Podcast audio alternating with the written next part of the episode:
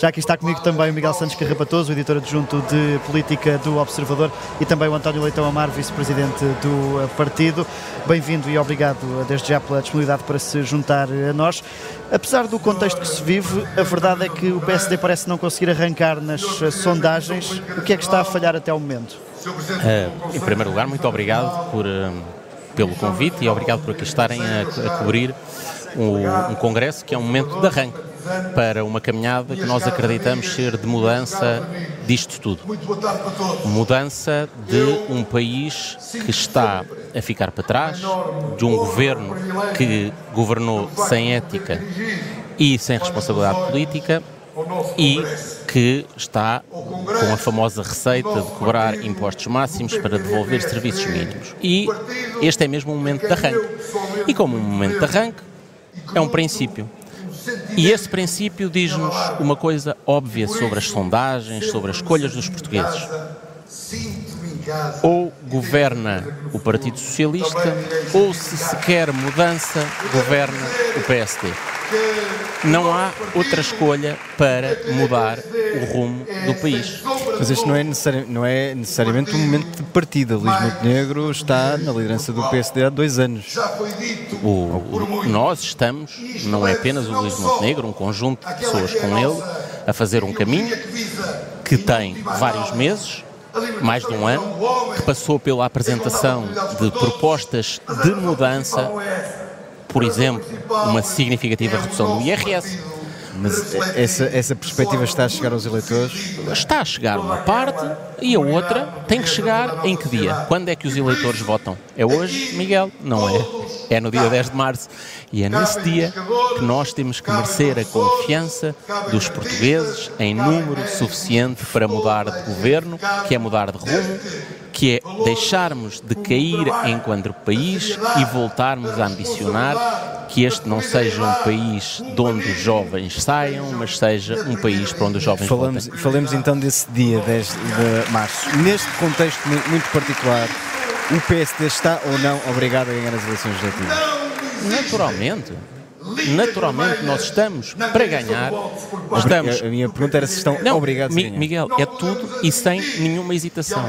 Nós estamos obrigados, nós estamos capazes, o país precisa, estamos preparados para governar de uma forma decente, com ética e responsabilidade política, de salvar um Estado social que foi mais uma vez arrasado por uma governação socialista. Da última vez foi deixado sem dinheiro nos cofres, agora foi deixado sem equipamentos, sem, sem hospitais, sem escolas, sem tribunais a funcionar. Um motor económico gripado, porque estamos a ficar para trás sucessivamente aos países que nos comparamos. E, portanto, é por tudo isso que é preciso uma mudança. Mas em caso de derrota, o que dirá esse resultado da vitalidade do PSD? Oh, oh, oh Miguel, nós podemos, e em caso de vitória, o que é que dirá do futuro do país? É isso que eu quero que as pessoas pensem lá em casa. Mas umas estão... eleições ganham-se ou perdem-se? Se perder, o que é que isso diz do, do, do estado do PSD? Diz que nós não convencemos as pessoas, não há, não há que tabus. Nós não estamos aqui para outro resultado que não seja ganhar, não porque tenhamos uma ambição cega e uma sede de poder. Aliás, como sabem, mostramos ao longo deste ano quando se discutiam moções de censura que já sabiam que iam ser chumbadas, o PST teve sempre uma postura que demonstrou que não olha para o poder como um fim em si mesmo, para o Estado como um instrumento do partido. Isso é a governação socialista. A nossa visão é de serviço para transformar. Nós não podemos continuar a viver num país em que parece que, que os dirigentes do governo estão satisfeitos com que a geração mais nova viva, mais, viva pior que a dos pais, que os jovens imigrem e não fiquem, que os mais velhos fiquem isolados, que a economia portuguesa fique para trás com os países que se comparam.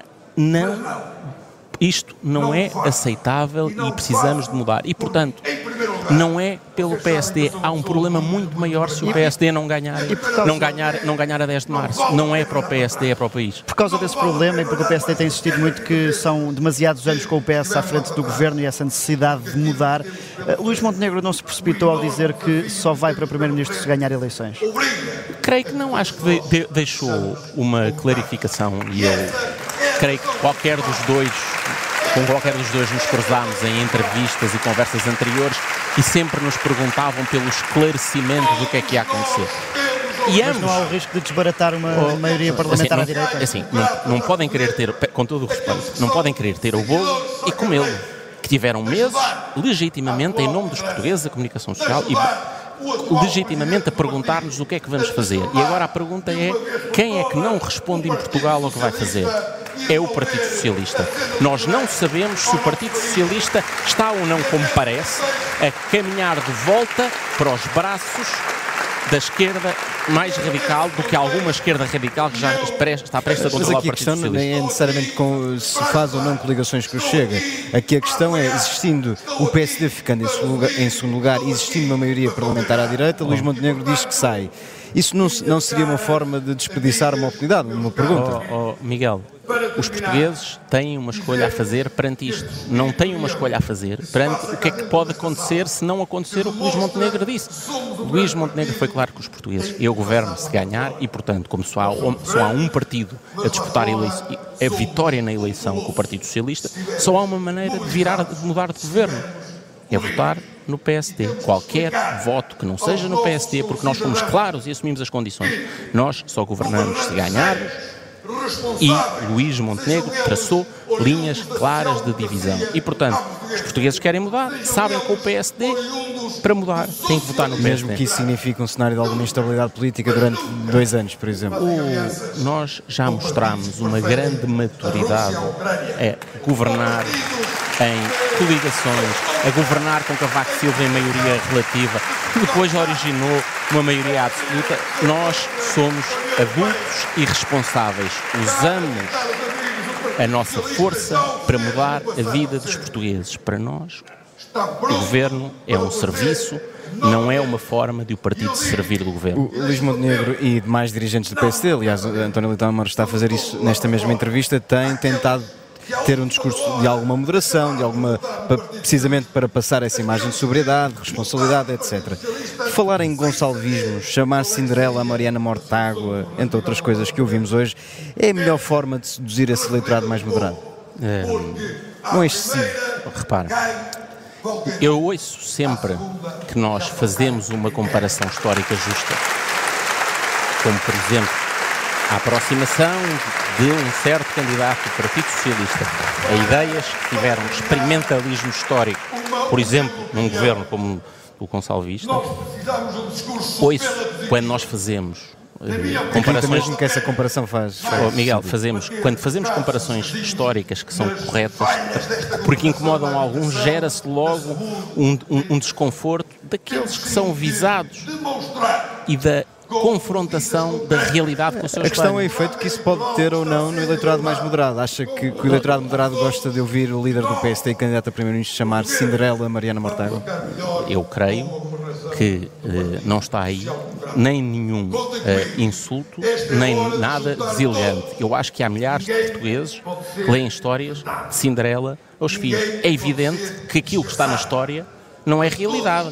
É irrealizável eh, e é uma fantasia, como muitas das ideias de Mariana Mortágua, mas eu não estou a qualificar ninguém eh, em, em nenhum termos. O que eu acho é que não há aí nada de deselegante, nada de desrespeitável e, portanto, foquemos no essencial do discurso do PSD e do líder do PSD, que é temos demasiado socialismo há demasiado tempo, tem trazido demasiados vícios, um partido demasiado tempo no governo, esquece dos deveres éticos, esquece da responsabilidade política, esquece da integridade, aceita comportamentos que são inaceitáveis, ao mesmo tempo que se perpetua no poder enquanto desgoverna cada vez mais o país. Eh, há pouco falou aí de que há um partido que é alternativa a substituir o PS, que é o PSD. O PSD eh, é necessariamente o único partido ou pode aliar-se a outros à direita numa coligação pré-eleitoral, neste caso ao CDS, tendo em conta que a Iniciativa Liberal já se excluiu? Eu sou vice-presidente de um partido, portanto, membro de um órgão executivo,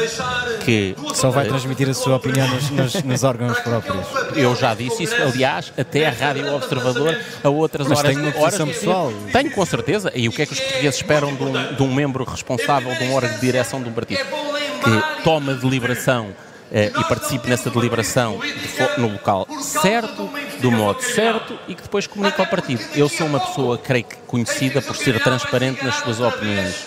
mesmo que elas não agradem em algum momento a algumas pessoas. E, portanto, haverá tempo para a nossa divulgação sobre tudo. Essa discussão é uma discussão que ocorrerá depois deste momento de arranque dentro do PST, sabendo que, no caso do PST, nós, os portugueses sabem o que é que nós não faremos. Que coligações é que não fazemos. E voltamos à mesma pergunta, qual é que é o grande tabu dos cenários pós-eleitorais em Portugal neste momento?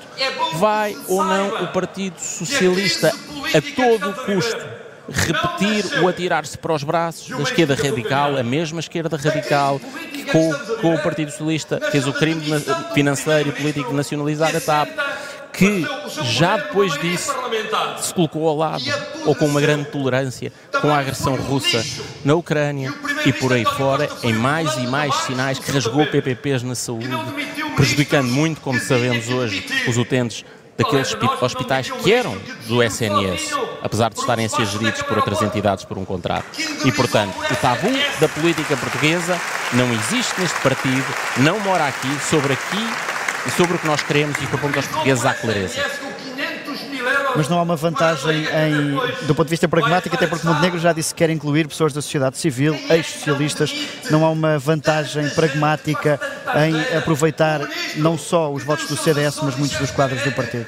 Nós respeitamos os votos que em outras eleições foram para todos os partidos incluindo partidos da extrema-esquerda, incluindo os partidos da extrema-direita.